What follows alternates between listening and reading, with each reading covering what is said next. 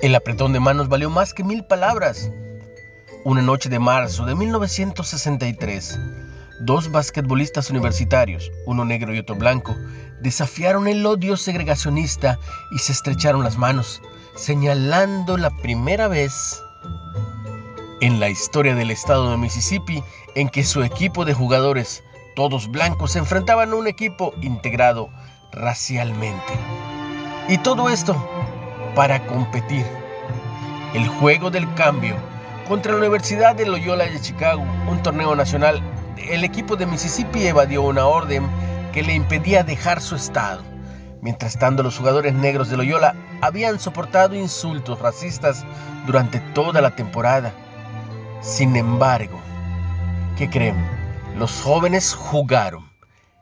Ante esta negativa, después del juego, los Ramblers derrotaron a los Bulldogs 61 a 55 y finalmente ganaron el campeonato nacional de la NCAA. Pero, ¿qué triunfo realmente hubo esa noche? El amor sobre el odio. Como Jesús enseñó, amad a vuestros enemigos, haced bien a los que os aborrecen. Velo en Lucas 6:27. La instrucción de Dios fue un concepto transformador para amar a nuestros enemigos debemos obedecer el mandato revolucionario de Jesús. Pablo escribió, si alguno está en Cristo, nueva criatura es. Las cosas viejas pasaron. He aquí todas, todas son hechas nuevas. Velo en 2 de Corintios 5. Su nuevo camino en nosotros vence al antiguo con amor. Una reflexión de Patricia Rainbow.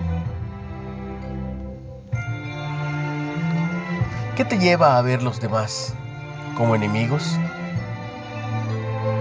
¿Qué cambios puedes hacer para confrontar el odio con el amor de Jesús?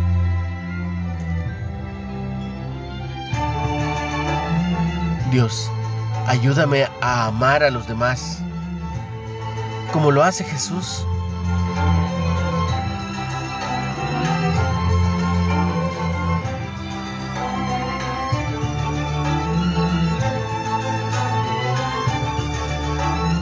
Ten un excelente día. Recibe mucha bendición. Se lo pido al Padre, en el nombre de Jesús.